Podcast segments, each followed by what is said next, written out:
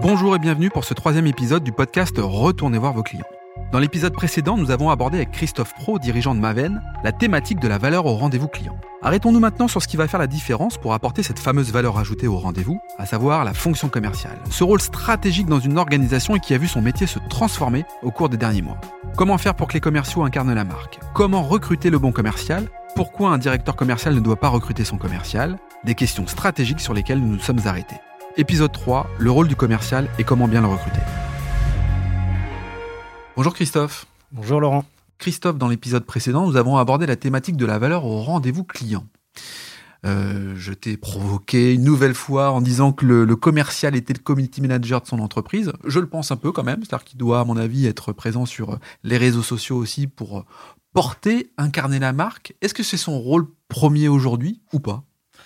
Je dirais pas que c'est son rôle premier, mais ça rentre dans sa fiche de poste. C'est-à-dire qu'avant, on prenait du temps pour faire de la prospection téléphonique. Mmh. Euh, on, prenait sa sacoche, on allait taper dans des boîtes en se disant tiens, euh, peut-être qu'ils ont besoin de, de, mon produit. Enfin voilà, on faisait un petit ciblage à la mano. Aujourd'hui, ce qu'on explique aux commerciaux, c'est que le temps de prospection, c'est du temps euh, réseau social pour l'essentiel. Mmh. Ouais. Il faut accorder dans le job d'un commercial, il doit intégrer 20, 25, 30% de son temps dans ce que j'ai qualifié dans le précédent épisode de branding personnel et de branding d'expert, c'est-à-dire être capable de nourrir la communauté des gens qui s'intéressent à ce qu'il fait, donc souvent clients, fournisseurs, partenaires, d'un apport qui dépasse simplement le fait d'avoir envie de vendre quelque chose. Tu me disais tout à l'heure 21 millions d'abonnés sur LinkedIn rien qu'en France. On peut donc considérer que l'ensemble de, son client, de ses clients sont présents. Quoi. Ça, laisse quelques signes. Ça laisse quelques signes. Est-ce qu'on parle là finalement de euh, commercial vendeur, commercial stratège? Comment on positionne euh, le, le commercial augmenté, comme tu aimes l'appeler? Je pense que hum, beaucoup d'entreprises nous parlent encore de commercial chasseur euh, versus éleveur. je pense que c'est un petit peu désuet. Euh, Aujourd'hui, on a, j'ai envie de dire, des commerciaux et des commerciaux stratèges. Hmm. Donc le commercial vendeur, c'est, on va dire, il a un territoire, il a un potentiel sur son territoire et charge à lui d'atteindre l'objectif qui lui est fixé. Euh, le commercial stratège, lui, doit nourrir un chemin relationnel parce que euh, les comptes sont plus compliqués, parce que la concurrence est plus forte, parce que le, client cible bah, n'a pas attendu que vous réveillez pour dire j'ai envie de travailler avec vous. Et donc, il y a une notion de, de stratégie, de go-to-market qui est beaucoup plus structurée avec des objectifs intermédiaires. Mmh. Donc, un commercial, on va dire, premier niveau de finition, objectif, c'est vendre. Mmh. Le commercial, on va dire, euh, stratège, son objectif, c'est d'atteindre les objectifs intermédiaires jusqu'à la vente. Aujourd'hui, un commercial stratège, par exemple, il est capable d'élaborer une business review. Hmm. C'est-à-dire qu'à un moment, il est capable d'avoir euh, quasiment sur une feuille A4 où est-ce que je veux aller, par où je vais y aller, euh, quels sont les différents steps, de quoi j'ai besoin, est-ce qu'il me faut des moyens support externes, marketing, chef des ventes, directeur commercial, euh, éléments de, gratification, expérimentation. Bref, il nourrit des étapes et des étapes pour, atteindre son objectif. Et parallèlement, tu l'évoquais très bien, il nourrit aussi son branding personnel eh d'expert. Eh et ça, c'est quand même important parce que du coup, dans les yeux du client cible, il va voir que c'est pas juste quelqu'un qui cherche à lui vendre, mais c'est un expert qui essaye de lui parler de quelque chose qui va l'intéresser. Hmm. Christophe, en fait, identifier aujourd'hui un client, c'est super simple. Euh, les réseaux sociaux, les annuaires divers et variés sur Internet. En revanche, pour entrer en contact avec lui, euh, là, c'est un peu plus compliqué. Comment on doit faire, en fait? Déjà, effectivement, identifier un client, c'est simple, mais identifier un prospect, c'est plus compliqué. Hein. Il faut quand même distinguer le client du, du, prospect. Euh, non, effectivement, aujourd'hui, euh, le commercial stratège, euh, il est capable de parfaitement identifier sur son territoire géographique ou, ou, de jeu les entreprises qui lui ressemblent. Hmm. Il y a ce côté un très euh, persona, c'est-à-dire quel est le client qui ressemble à mon entreprise ou qui me ressemble. Et ça, il sait très bien l'identifier. Et c'est après comment je construis le chemin relationnel pour toucher la personne cible, le dirigeant, l'acheteur, le directeur technique, industriel, ce que tu veux. Euh, comment je nourris ce chemin relationnel, comment je sédimente la relation d'un point zéro où il ne me connaissait pas jusqu'à un moment où je, sais, je fais une certaine forme d'entrisme d'expert mmh. qui fait qu'à un moment, euh, ben, via LinkedIn, voit un appel, voit une invitation, il va y répondre favorablement. Christophe, on parle de, de commerciaux stratèges. Recruter un commercial, c'est pas une mince affaire. Est-ce que c'est si facile que ça de retrouver ces commerciaux stratèges? Euh, non, alors ça, pour le coup, c'est vraiment un exercice euh, auquel les entreprises sont confrontées. Et euh, en fait, c'est un sujet qui est très, très protéiforme. À la fois, les entreprises, elles ont une volonté de premiumiser la relation mmh. qu'elles ont avec leurs clients. Donc, ça veut dire qu'à un moment, effectivement, le commercial qui est attendu dans l'entreprise est quelqu'un qui doit ennoblir. C'est un terme que j'ai déjà utilisé. Elle doit ennoblir la relation. Oui, mais en fait, souvent, il y a un écart significatif entre ce que propose l'entreprise comme moyen pour premiumiser cette relation et le commercial à qui on a fait la promesse de moyens qui n'existent pas. Donc, c'est pas tant de trouver le bon commercial, c'est de faire corréler les moyens de l'entreprise avec la compétence qui va pouvoir administrer ces moyens.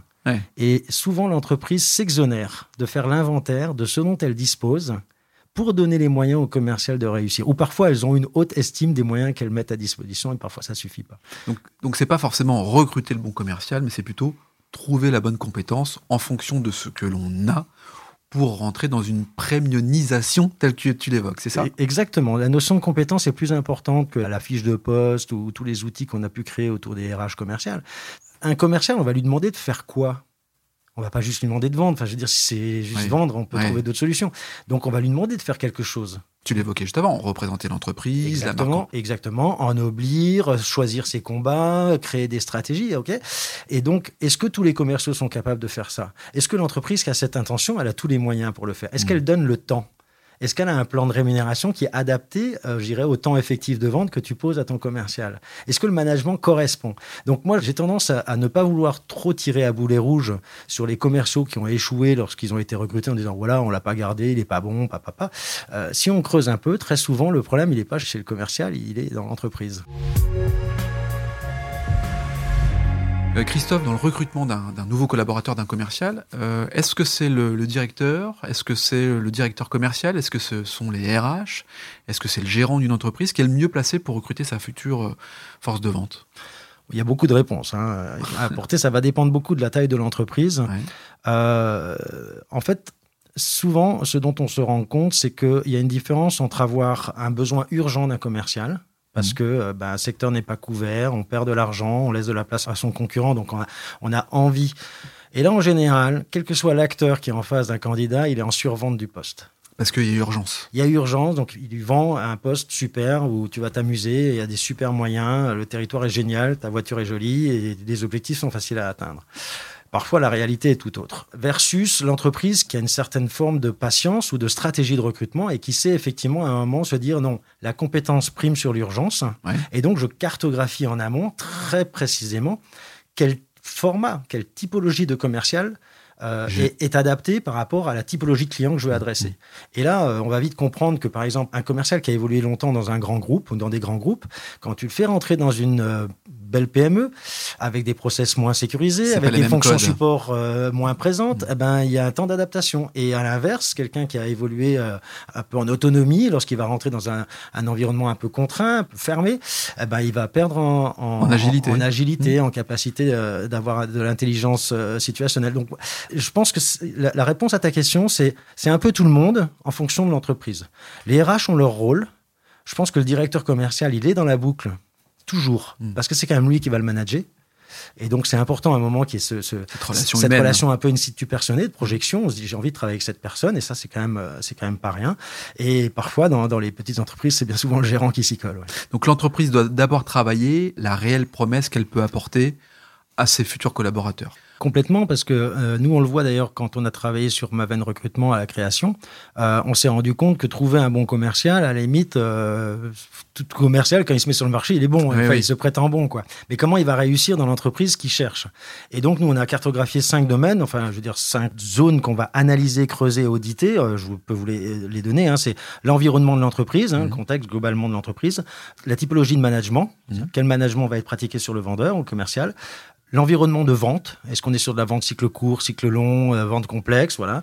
Euh, de quoi dispose l'entreprise comme outil, hein, euh, CRM, outils, data remontante, génération de leads, pas le crayon sur l'oreille.